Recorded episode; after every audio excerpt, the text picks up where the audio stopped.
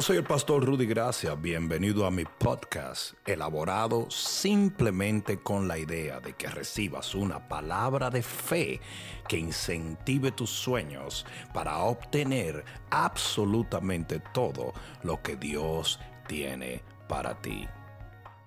Por eso yo voy a tocar, quizás no pueda acabar este mensaje, pero lo voy a comenzar. Pero yo voy a tocar hoy un tema muy importante de lo que son las bendiciones irrevocables. Lo que Dios decretó, lo que el cielo ordenó, la tierra no lo puede parar.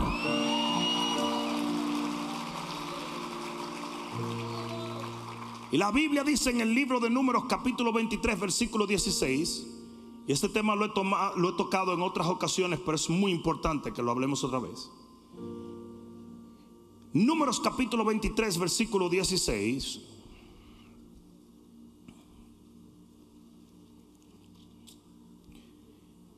Dice la palabra.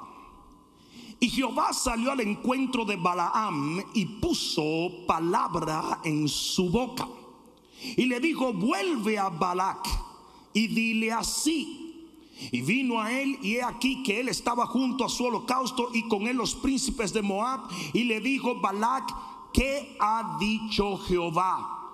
Entonces él tomó su parábola y dijo, y era una forma de decir, de hablar profecías, Balac, levántate y oye y escucha mis palabras, hijo de Zippor. Dios no es hombre para que mienta, ni hijo de hombre para que se arrepienta. Chacho, con eso podemos irnos a la casa hoy. Él dijo y no hará, habló y no lo ejecutará. He aquí he recibido orden de bendecir. Dios dio bendición y yo no podré revocarla. Lo que Dios te da no te lo quita nadie. Lo voy a decir otra vez, lo que Dios te da no te lo quita nadie. Dice, no ha notado iniquidad en Jacob, ni ha visto perversidad en Israel. Jehová su Dios está con él y júbilo de rey en él. Dios los ha sacado de Egipto y tiene fuerzas como de búfalo, porque contra Jacob no hay agüero ni adivinación contra Israel. Como ahora será dicho de Jacob y de Israel lo que ha hecho Dios. He aquí el pueblo que como león se levantará y como león se erguirá, no se echará hasta que devore la presa y beba la sangre de los muertos. ¿Cuántos pueden decir amén a la palabra de Dios? Levanta tus manos al cielo y dile, Padre, gracias por tu palabra. En el nombre de Jesús, dale un fuerte aplauso al Señor. Siéntate un momentito. Permítame poner la piedra angular del mensaje. Permítame hablarles un poquito del contexto de lo que aconteció allí. Israel vagó por el desierto 40 años. Y cuando estaban a punto de entrar en la tierra prometida, Dios le ordena a Moisés que se desvíe. Imagínate lo que es pasar 40 años tratando de llegar a un lugar y de repente Dios le dice, da una vuelta por aquí.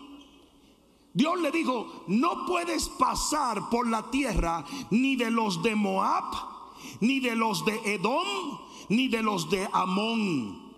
O sea, ellos tenían que entrar a la tierra prometida por el este. Entonces le tenían que dar una vuelta. ¿Y saben por qué Dios no permitió que ellos pasaran por allí, que no tocaran su comida, que no tocaran su ganado y que no le hicieran daño ni a los de Edom, ni a los de ni a los de Moab, ni a los de Amón. Simplemente porque ellos tenían una conexión con Abraham. Y lo que Dios le promete a tu abuelito, lo va a cumplir, pase lo que pase, porque las bendiciones de Dios son irrevocables. Ahora mira esto, el pueblo se desvía. Y de repente, cuando está literalmente en el último valle, antes de llegar a la tierra prometida, le salen al encuentro unos tipos llamados los amorreos. Y los amorreos dijeron, ¿sabes qué? No vamos a permitir que el pueblo de Israel pase hacia la promesa que Dios le dio. Y Moisés le dijo, no se metan con nosotros. Eso se lo digo yo a la gente todo el tiempo. La gente tiene que entender que el que se mete con el pueblo de Dios se mete con Dios. Ah, no, no, pero parece que no me están oyendo. Lo voy a decir otra vez. El que se mete con los hijos de Dios se mete con Dios mismo. Dice la palabra de Dios que el que nos rechaza, rechaza a Dios que el que nos recibe, recibe a Dios. Tú tienes que entender que nosotros somos su cuerpo, pero Él es nuestra cabeza. Dios ve a Cristo y a su iglesia como uno solo. Mira esto. Los amorreos se pusieron de babosos y el pueblo los exterminó. Yo imagino que Moisés cuando estaba ya con el último dijo, ¿para qué se pusieron de gallo? Se lo dije. Ustedes estaban tranquilos, nosotros somos gente tranquila, lo de nosotros es la pandereta. ¿Para qué te metes con nosotros? Pero ¿qué pasa? Estamos hablando de que los amorreos eran un pueblo gigante y violento y amurallado. Ellos estaban en las montañas del valle donde se había establecido el pueblo antes de entrar en la tierra prometida. Pues ¿qué pasa? Que había un rey, ellos pasan, de a los amorreos, y había un rey que se llamaba Og. Og de Basán. Que dice, ustedes desbarataron a los amorreos, pues ustedes no saben quién soy yo. Óyeme el nombre Og. Hasta el nombre te tiene que asustar. El tipo creía que él podía contra el pueblo de Dios, porque la gente nunca ha entendido. Goliat nunca entendió que no era ni el tamaño, ni la apariencia, ni las armas de David, sino el Dios que lo había enviado al lugar donde él estaba. Por eso Goliat comete el error garrafal de decirle a David, tú vienes a mí con palos. Dijo, no seas bruto, chico, con razón eres una bestia. Dijo, no seas bruto, yo no vengo a ti con palos, yo vengo a ti en el nombre de Jehová de los ejércitos. Y la gente tiene que entender, y eso va a pasar en los postreros días. La gente que persiguió a la iglesia le va a tener miedo a la iglesia. Porque nosotros vamos a recibir la unción de Elías. Y la unción de Elías es la unción que destruye. Y Og, rey de Basán, lo descuartizó Israel. Pero los, mató, acabó con todo el mundo. Y volvió a Moisés a decirle, Oguito, ¿para qué te metiste con nosotros? Es que no te puedes. Tú no viste que aquellos no se metieron con nosotros. ¿Para qué te metes conmigo? Yo, yo hoy le quiero enviar un mensaje a cualquier persona que está persiguiendo a los hijos de Dios, que se ha levantado contra la iglesia del Dios viviente. Quizás alguien en Washington hoy me escuche y te voy a decir esto el que se mete con Dios nunca gana.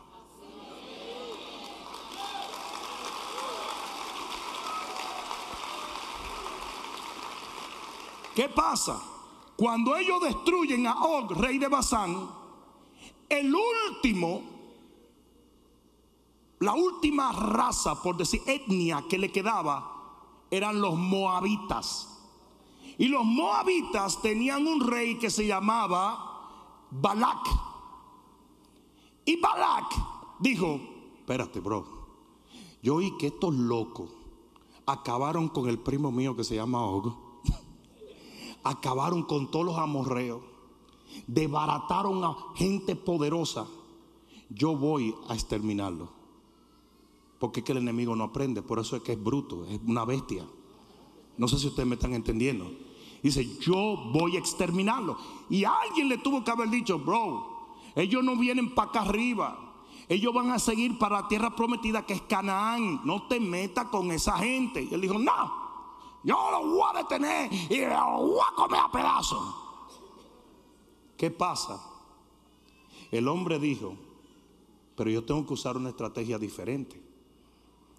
Yo sé que el que se le fue de frente a esta gente, ellos lo desfifarraron. Pues tengo una idea. Yo voy a buscarme un profeta de ellos. Le voy a pagar un billetico para que el profeta maldiga al pueblo. Porque él se dio cuenta que el poder que tenía el pueblo de Dios no era armamental. El poder que tenía el pueblo de Dios no era de estrategia. El poder que tenía el pueblo de Dios era la bendición de Jehová sobre su... Y sabe lo que él pensó. Él dijo, si yo agarro uno de los de ellos y hago que maldiga al pueblo, le pago su billete y el pueblo va a quedar maldito como quedaron todos los pueblos. Y eso lo hace el enemigo, el enemigo todas las semanas levanta pastores y levanta ministros, les ofrece bendición entre comillas y los pastores comienzan a llamar, este es un hereje, este es un falso profeta, este es un diablo, este es un demonio. ¿Para qué? Para que la gente impía se burle del pueblo de Dios. Un día ellos le van a tener que dar cuenta a Jehová por lo que están diciendo. Porque el que llama al Espíritu Santo anatema no le será perdonado ni en el siglo venidero. Eh, eso se lo voy a dejar ahí. No sé, parece que había algún pastor mirándonos. Pues ahí va, ¿verdad? Pero dijo, llama al profeta Balaam, que de paso era un hombre muy poderoso y le dice, bro, te voy a decir una cosa, yo te voy a dar un billete, yo te voy a hacer rico, porque yo lo que necesito que tú hagas es que maldiga el pueblo. Yo sé que tú tienes una unción poderosa, yo sé que el pueblo triunfa por lo espiritual, por su liderazgo y por la unción de Dios. Y tú tienes las tres cosas, maldíceme el pueblo y Balaam de bruto Vino donde Jehová y le dijo, me están ofreciendo un, una igualita, un billetico, tú sabes, esto después de la pandemia está duro, Señor. Entonces me están ofreciendo un billete para yo maldecir. Y el Señor le dijo, no te atrevas a maldecir lo que yo he bendecido. Que lo oiga todo el mundo. Usted no puede maldecir lo que ya Dios bendijo. Y si eso hubiera quedado así, ahí quedó, porque Balaam hubiera podido decir, está bien, Señor, I'm sorry, I'm sorry. Yo mejor comer tuna. Yo mejor me como un sándwich de tuna con tu bendición que una langostica y maldito. ¿Mm? Pero no, él siguió y siguió insistiendo y volvió a orar y volvió a decirle. Y Balaam atrás del tipo, Balak, perdón, atrás del tipo, maldíceme el pueblo. Y el Señor, Señor, tú estás oyendo cuánto me van a dar un apartamento en Miami Beach. Me van a dar un BMW. Me van a dar un hamburguito. El tipo estaba vuelto loco. ¿Y sabe lo que le dijo Jehová? Ve. Porque cuando Dios te dice que no, lo peor que tú haces es decirle, think about it. Como si Dios fuera un loco. Dios sabe lo que quiere, como lo quiere, de la manera que Él quiere. Dios nunca te va a decir maybe. Dios te dice sí o no, porque Él mismo dice, si no es sí ni es no, de ahí viene pecado. Y Dios no es pecador.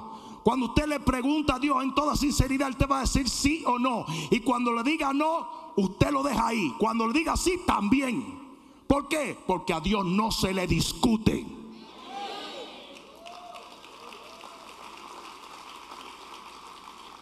Hello. El Señor le dijo, ¿tú quieres ir por la monedita? Vete. Y el tipo agarró, se montó en un burro. Pero el tipo estaba tan ciego que no se dio cuenta que el ángel de Jehová lo vino a matar. Así es Dios, él es muy cariñosito a veces, sí.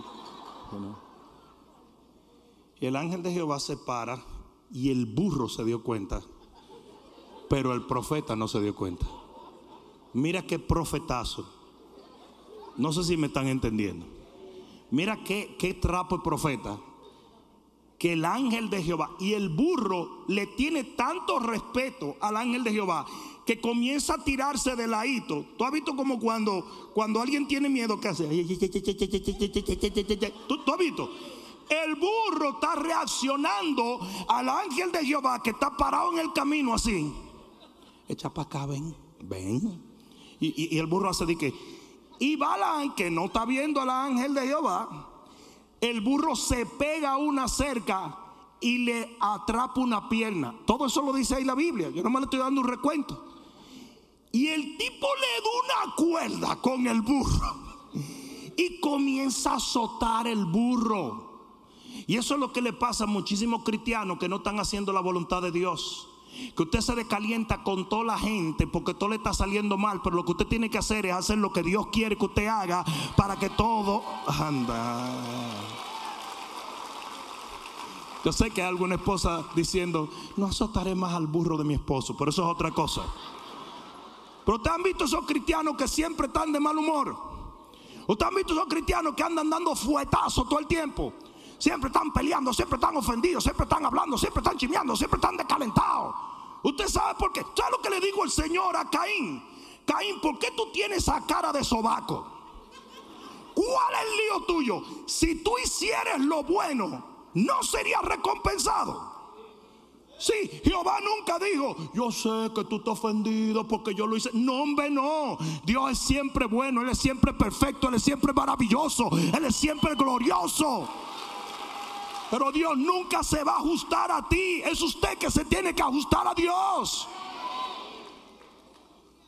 Y Balaán estaba mal, pero le entró a pescosar al pobre burro. Pero ¿sabe lo que pasó? El burro habló. Eso es bíblico. ¿Ustedes están oyendo? ¿Y ustedes saben por qué hay tanto burro predicando hoy?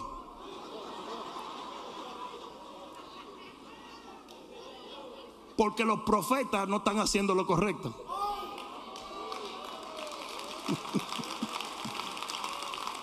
Es por eso que cuando un individuo como yo se sube aquí dicen, eso no parece profeta.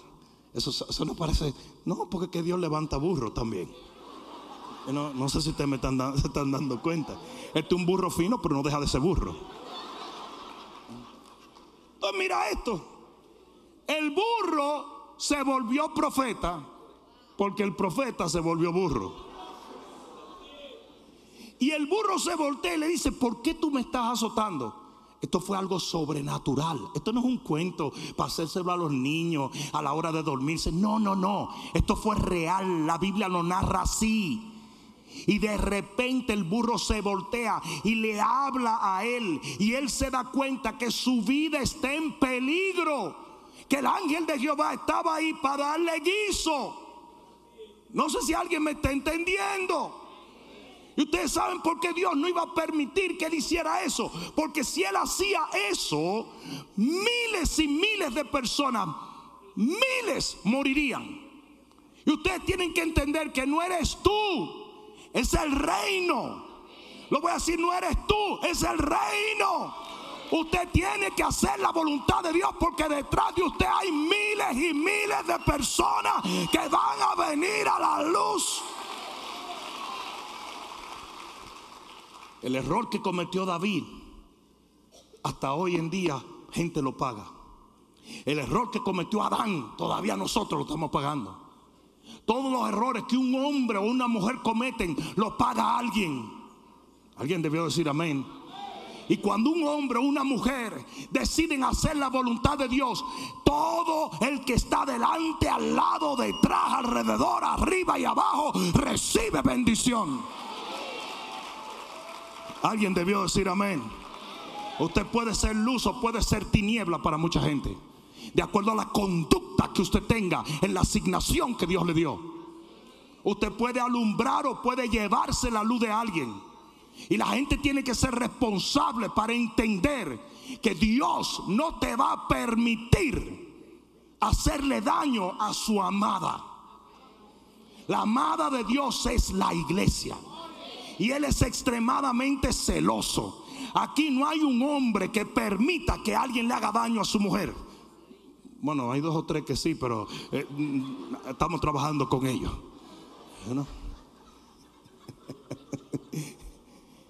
Pero todo hombre que es celoso de su amada la va a guardar, la va a proteger, la va a defender. Y lo que Balaam estaba haciendo en ese momento en el nombre de un billetito, estaba literalmente poniendo en peligro tu vida y mi vida. Porque la repercusión hubiera sido de décadas y décadas. ¿Quién sabe? Si muchos de nosotros hoy no estuviéramos aquí, si él hubiera logrado hacer lo que él estaba haciendo. Y la eternidad nos va a enseñar que por cada obra de injusticia que un cristiano hizo, alguien murió. Pero por cada obra de justicia que un cristiano hizo, alguien está en el cielo.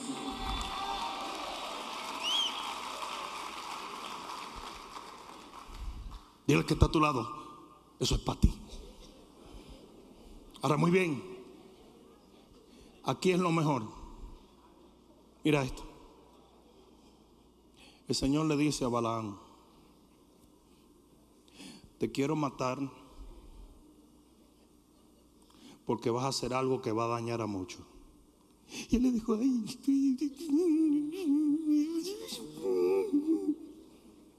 te voy a dar un chance. ¿Y por qué? Porque sé que vas a hacer algo que va a bendecir a muchos. Cuando usted ha hecho mucho daño, usted le debe al reino.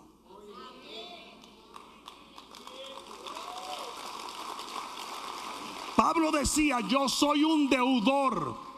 Y usted tiene que verse así. Usted sabe la cantidad de gente que dicen, no, no, yo no quiero, yo no más vengo a recibir mucha paz. Tú nunca vas a tener paz. Porque la única paz que puede recibir un cristiano es cuando tiene las manos en el arado y está batallando por el reino de los cielos. No sé si alguien va a decir amén o qué.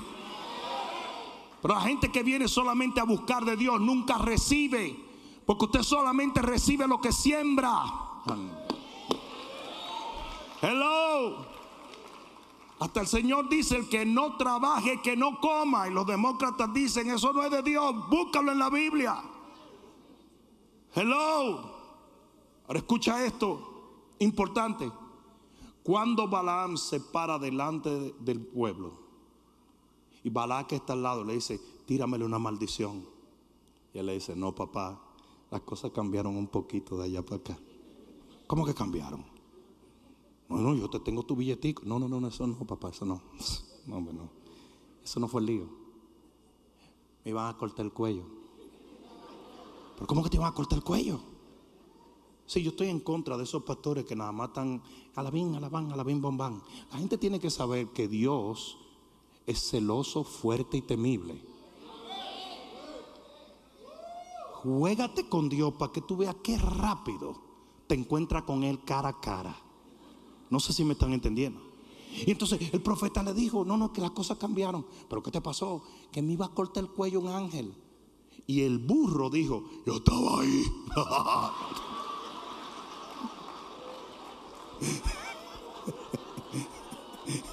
El burro tirándose fotos Pintagram you know, a meter ese loco. El asunto es este. El tipo dice, no, no, no, no, no.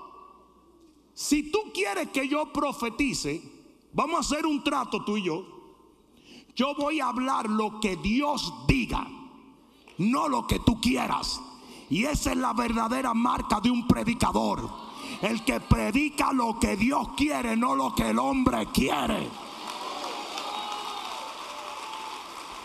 ¿Saben la cantidad de púlpitos contaminados por babosadas? Donde ya no se habla ni del pecado, ni del arrepentimiento, ni de la rebelión, ni del buscar a Dios. Nosotros tenemos que entender que un día le vamos a dar cuenta al Rey de Reyes y al Señor de Señores. El hombre de Dios tiene que hablar para Dios y no para el pueblo. Nuestros labios tienen que agradar al rey. Nosotros no somos elegidos por vía de voto para que no busquemos popularidad. No tenemos que mentir como mienten los políticos. Por eso Dios nos coloca en un lugar de autoridad sin que nadie vote por nosotros. And guess what? Guess what? La gente que viene y dice, ah, ese pastor lo tumbamos. Antes de tú tumbarme a mí se cae tu suegra. Dios es el que quita y pone reyes.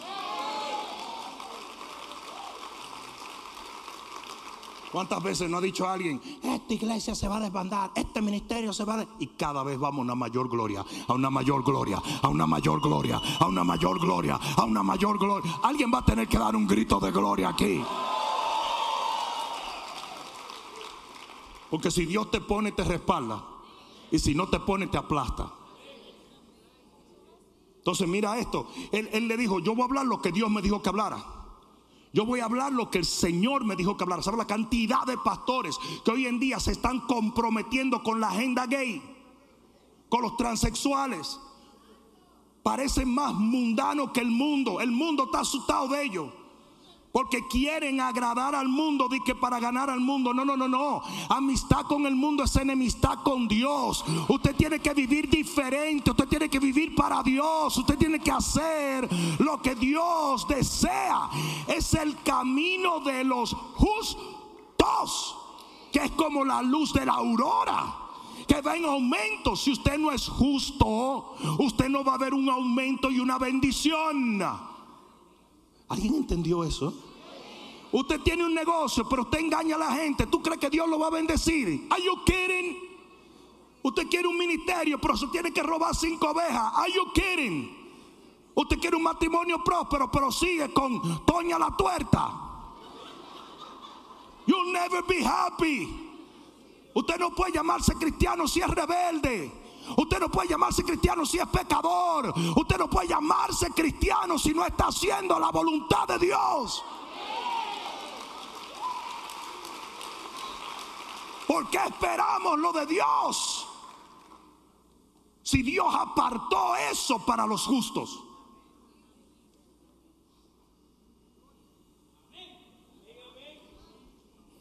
Yo, lo voy a dar un momento, porque yo sé que eso está bajando así como un gato por. Cuando Balaam abre su boca, no salió maldición, sino bendición. Y lo que Balaam dijo revela siete bendiciones que tenemos nosotros que nadie puede revocar. Nadie. A mí no me importa quien te trate de maldecir, si fue Dios que te bendijo, esa bendición permanece. Aquí vamos, siete bendiciones que Dios tiene sobre el pueblo de Él, que nadie la quita. Número uno, justicia. Digan justicia. Dice aquí en el versículo 21, Dios no ha notado iniquidad en Jacob ni ha visto perversidad en Israel. Cuando usted, y recuerden que este hombre está profetizando cientos de años más adelante, ¿ok? Él está hablando de la justicia que viene por Dios, no de la justicia propia.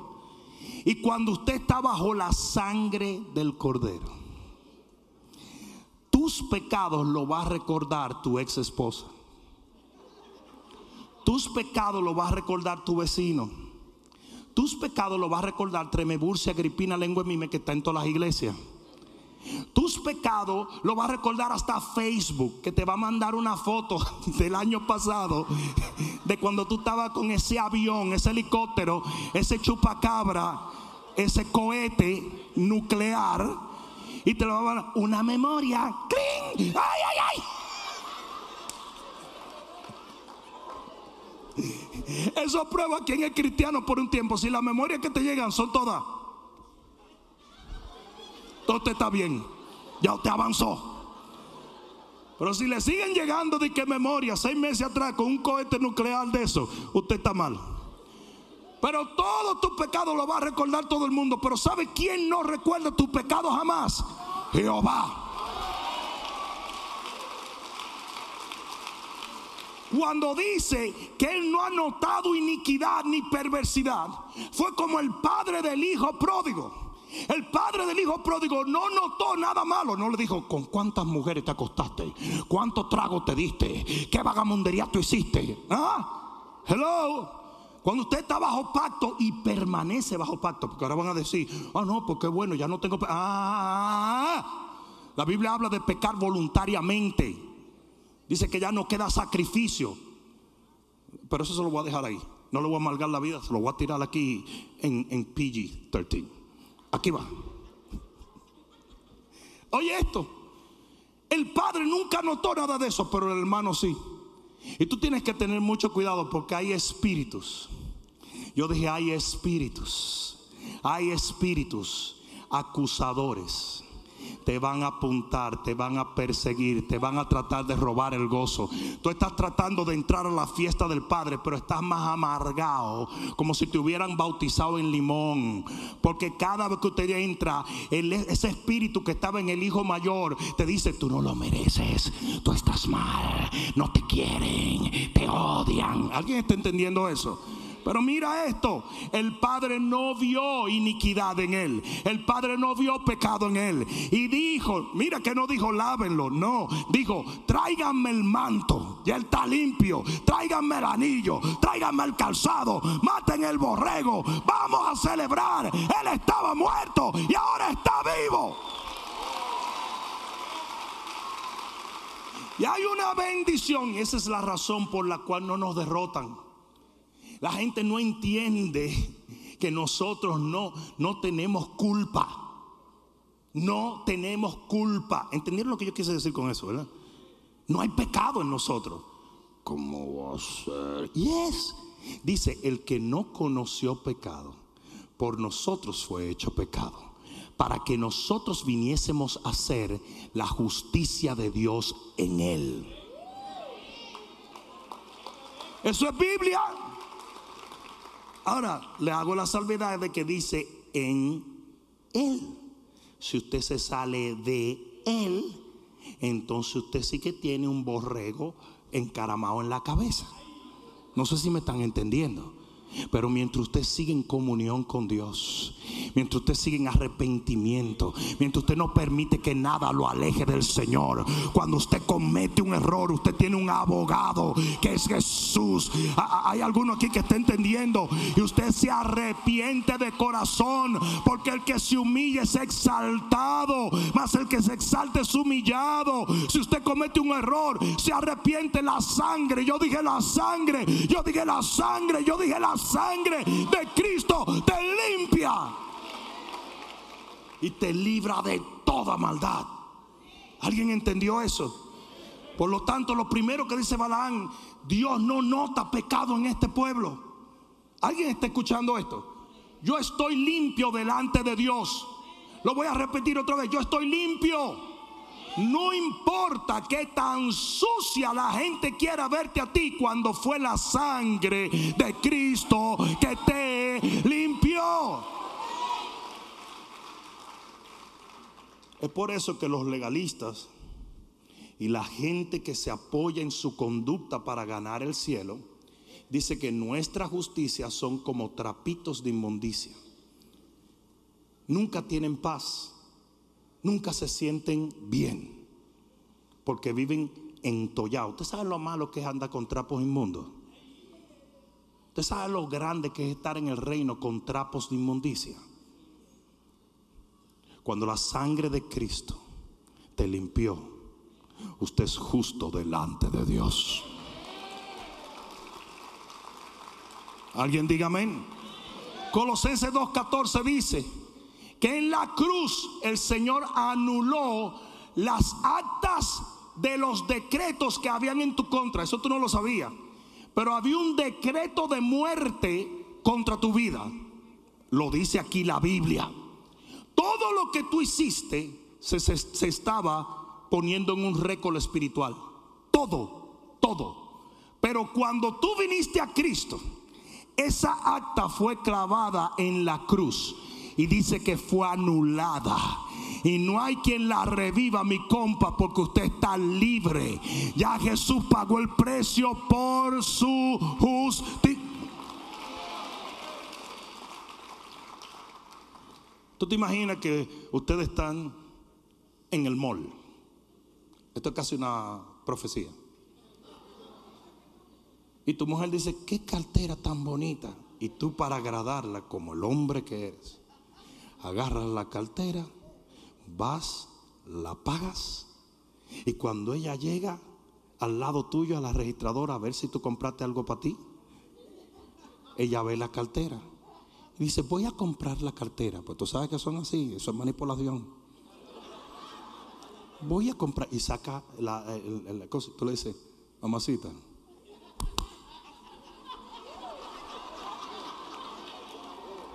Toma el recibito. Yo la pagué. Tu lover.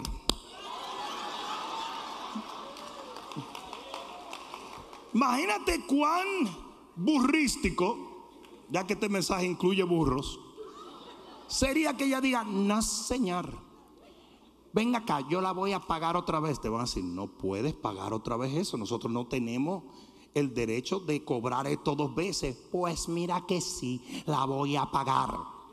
Y así mismo hay mucha gente. Están tratando de pagar lo que ya Jesús anuló porque está pago. Amén.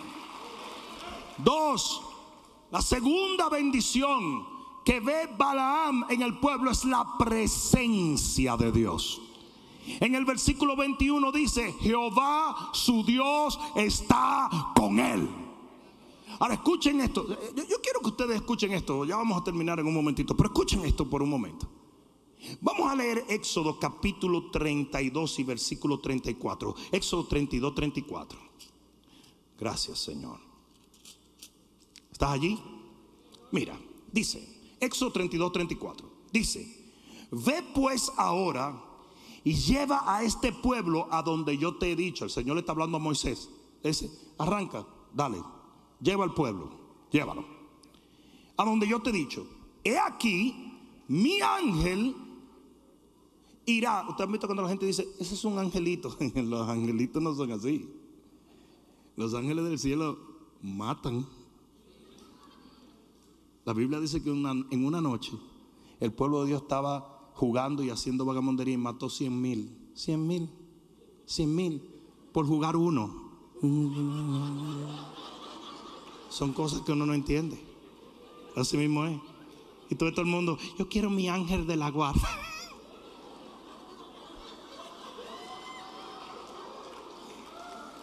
Con el trapo de vida esa que tú llevas, tú no quieres un ángel en tu casa.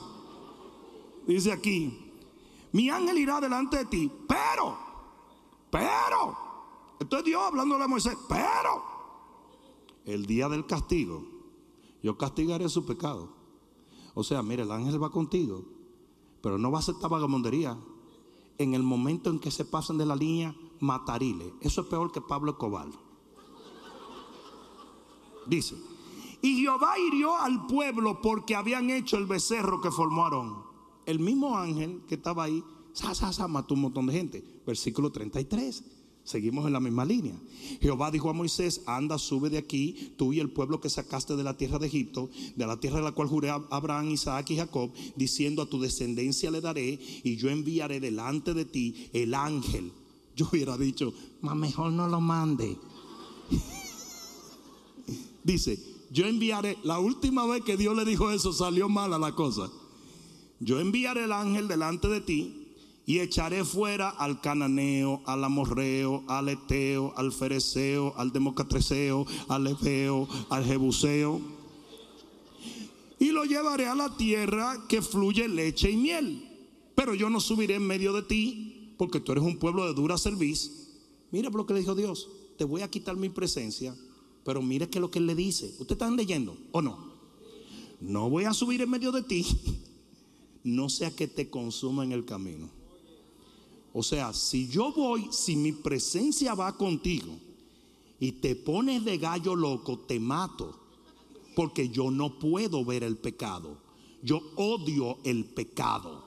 Porque Dios es santo. Mira esto. Versículo 4. Oyendo el pueblo esta mala noticia. O sea que ellos estaban planeando vaga mundial. Ellos estaban planeando. Ellos querían que el ángel se llevara a todos los jebuseos, los amorreos y todos los feos. Pero querían hacer su vagamundería también. Es como mucha gente que viene a la iglesia y le gusta que le hablen de bendición, pero no de santidad. Le gusta que le hablen de prosperidad, pero no de diezmo y ofrenda.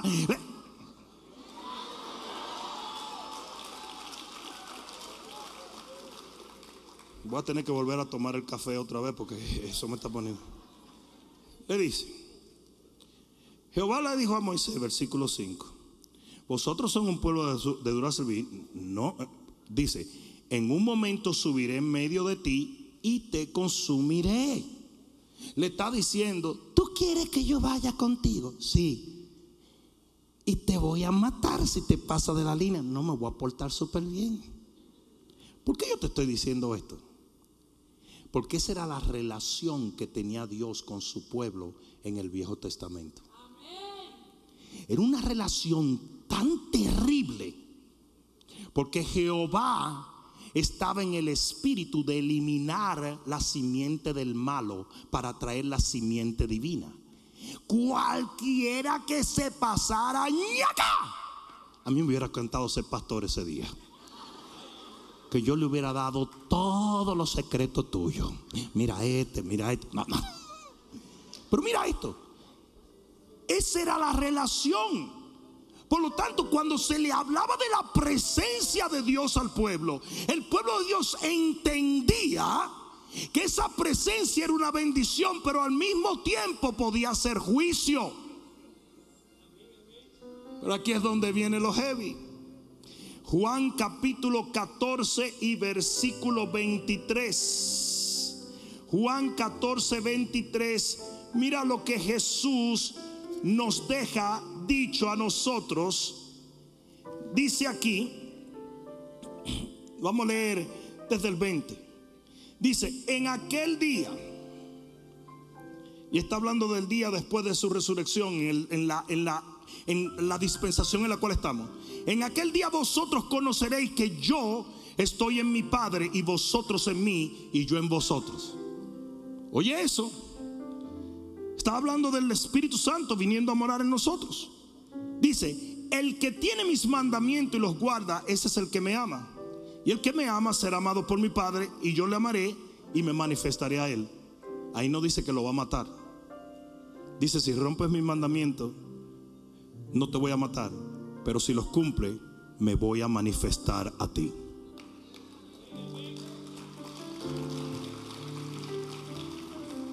Y le dijo Judas, no el escariote, ¿ok?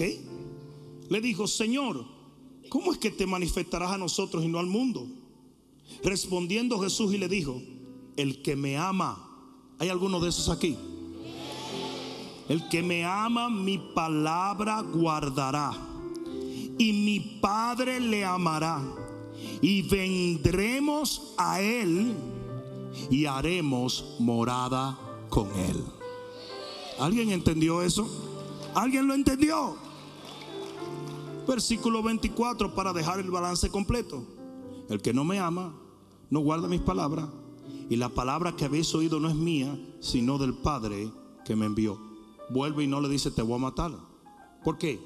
Porque estamos en una nueva dispensación. Se llama la dispensación de la gracia. Y en la dispensación de la gracia, su presencia puede estar con nosotros sin amenazarnos, sin destruirnos, sin matar. Alguien va a tener que decir amén. ¿Alguien entiende eso? Vivimos en otra dispensación.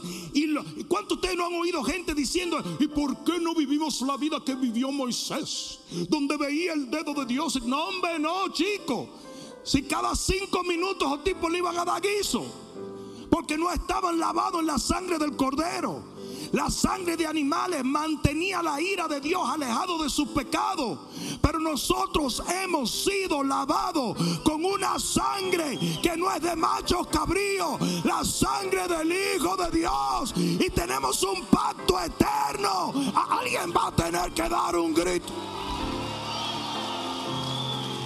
Ponte de pie y dale un grito de gloria al Señor. Aleluya. Somos su morada.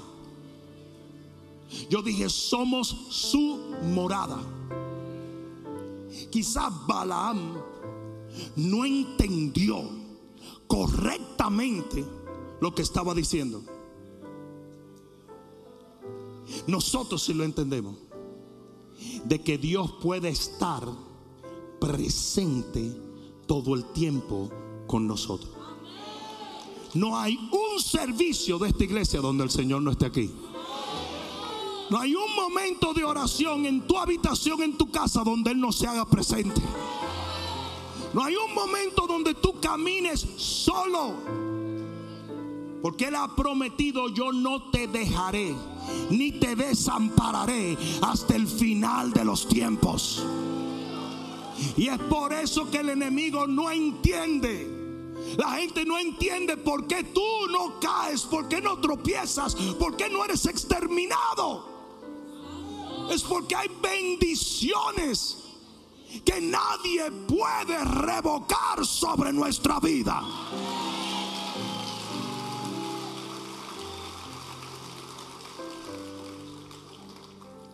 En el Viejo Testamento, Jehová el Padre ministró.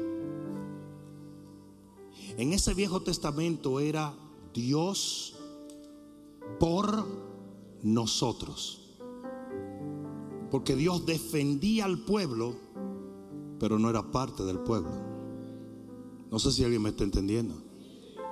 Y su juicio era duro, a tal extremo que era capaz hasta de juzgar a los más mejores, como a David.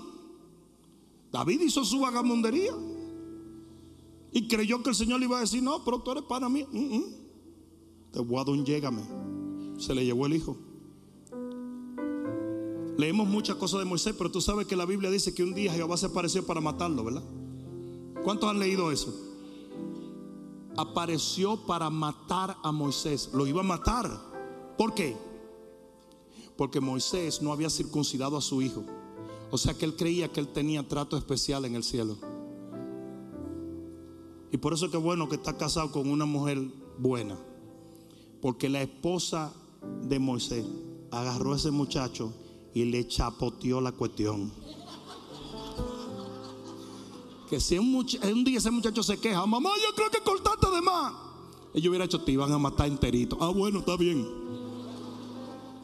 Pero esa mujer, en vez de decir a Moisés, tan bruto que eres, todo de que, de que pastor, ella se movió y hizo lo que tenía que hacer y Moisés quedó libre de esa muerte. Ustedes están oyendo eso. Pero esto es lo grande. Ellos querían caminar con Dios a pesar de lo peligroso que era. Y nosotros, que estamos exonerados de ese peligro, muchas veces no caminamos con Él. Muchas veces, teniéndole, no le dedicamos tiempo viviendo con Él, lo rechazamos, lo ponemos a un lado. Recibiendo bendición tras bendición, vivimos reclamándole. Lo cierto es esto. Solo con estas dos bendiciones, Balak, el rey, estaba friqueado. Y vino donde Balaam. Y mira lo que le dice si no me vas a maldecir al pueblo, tampoco lo bendigas. Y él le dijo, chico, no sea bruto, ya yo te dije que lo que Dios me diga que haga, eso es lo que voy a hacer. Lo cual me hace entender que cuando muchos quieren que tú seas maldito, Dios siempre va a enviar quien te bendiga.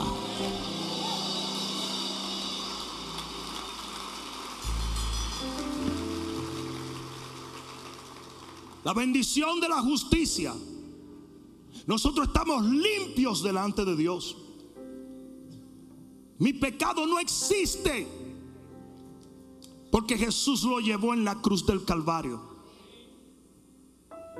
El que se aleje de esa cruz, entonces tendrá que dar cuenta por sí mismo.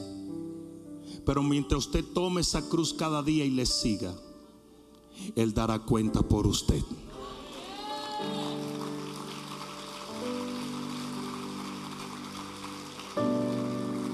Bendición de la presencia, su Dios está en medio de ellos. Está con ellos. Y no los abandona. No los deja. Y que sepa hoy el que tenga que saber esto.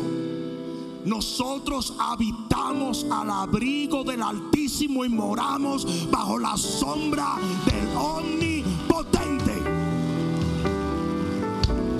Y la razón por la cual ven que a nuestro lado caen mil y diez mil a nuestra diestra y ven que saeta vuela de día y no nos golpea. Y ven que pestilencia viene de noche y sobrevivimos. Es porque nuestro Dios está con nosotros. Y si Él con nosotros, ¿quién contra nosotros?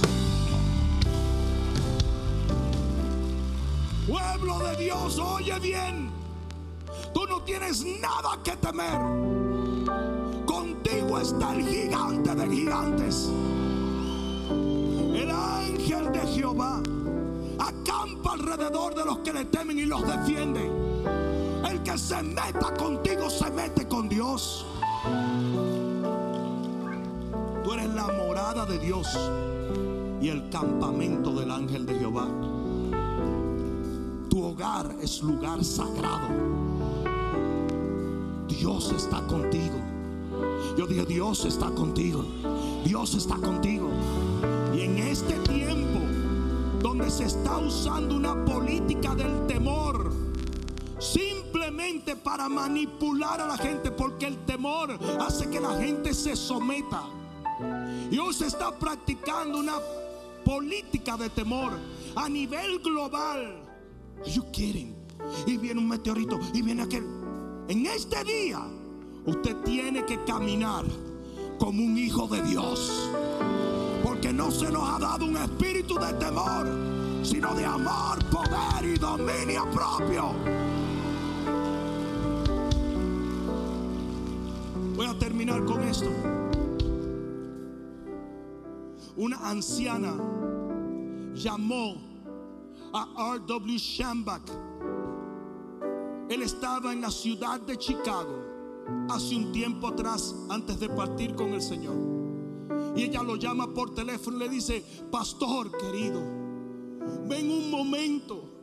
Hubo un fuego en todo el bloque. Ayúdame, ven. Y el pastor arranca para allá. Y cuando el pastor llega estaba esperando ver la casa de la anciana quemada. Pero miren lo que pasó. El fuego vino por acá. Y cuando llegó a la casa de la anciana, dio vuelta y quemó todo el otro bloque. Pero la casa de la anciana quedó en el medio. Y R.W. Shamba cayó de rodillas llorando. Y le dijo, ¿por qué me llamaste? Y me dijo, porque mis vecinos me quieren matar. Porque fue la única casa que no se quemó. R.W. Shambach testifica que no había ni olor a humo en la casa de esa mujer. Y de repente viene la noticia de Chicago.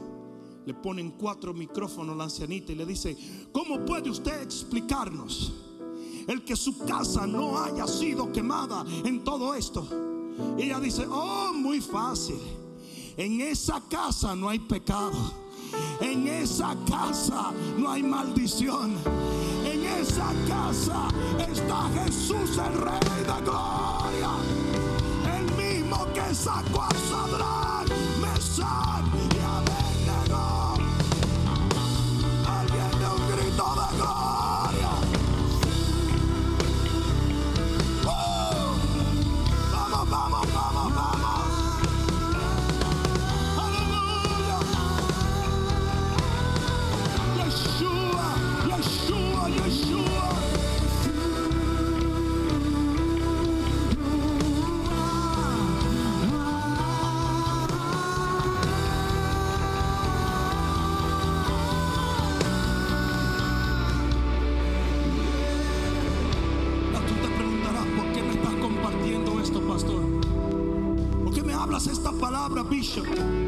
Porque hoy más que nunca el pueblo de Jehová se siente amenazado por maldiciones que el enemigo nos está lanzando por todas partes. Se nos está tratando de extorsionar, de perseguir y de detener. Pues hoy yo quiero que el enemigo escuche. Nadie nos podrá hacer frente resto de nuestra vida. Te vamos a aplastar en esta generación y cuando te tengamos bajo nuestros pies, nos vamos con el Señor para la gloria de Dios en el nombre de Jesús. Aleluya.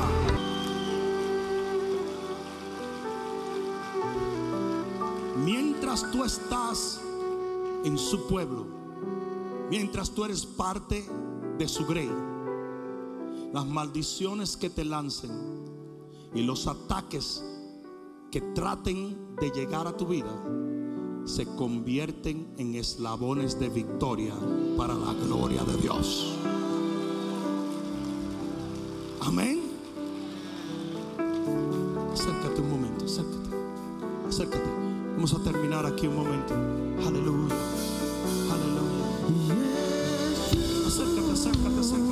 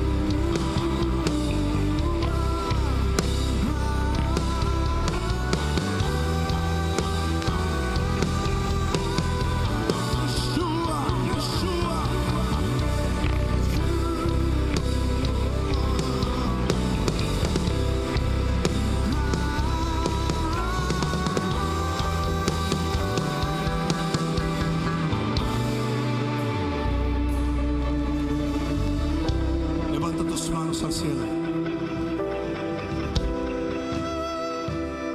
No se nos ha dado un espíritu de temor, sino de amor, poder y dominio propio.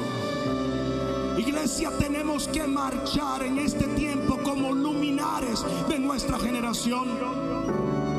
Mientras la gente se escondía en las trincheras, los Davíes confrontan los Goliat.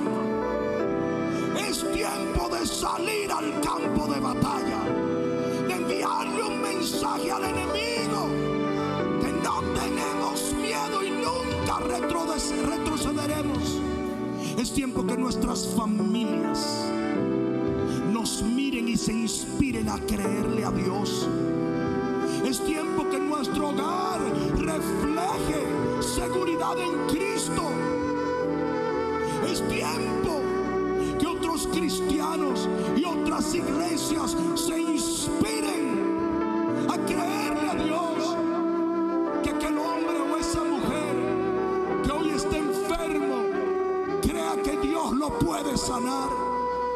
Que aquellos que están batallando con situaciones económicas entiendan que Él es Jehová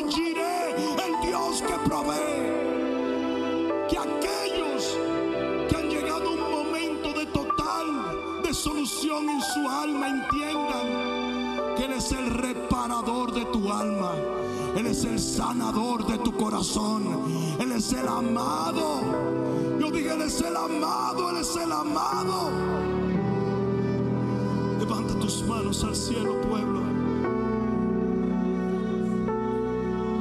Padre, en el nombre de Jesús, hoy bendigo a este pueblo. Bendigo cada hombre, cada mujer, cada joven, cada niño. Y te pido hoy, oh Dios, que nos ayude a cerrar esta generación final, marchando como un genuino ejército por ti, para ti y en ti, con las armas de la luz, inspirados en Jesús, viviendo para ti y trabajando para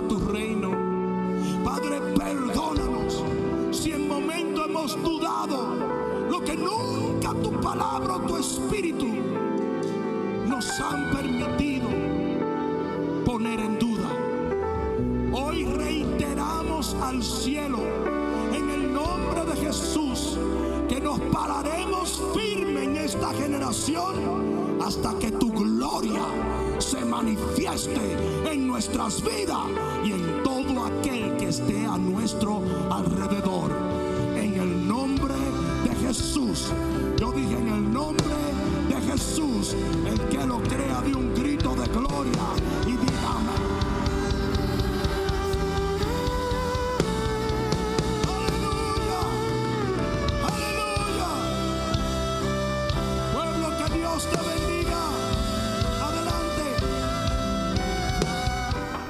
Espero que esta palabra cale profundamente en tu alma y que se convierta en pasos de fe que te permitan llegar al destino que nuestro Señor ha trazado delante de ti y de los tuyos. Dios te bendiga.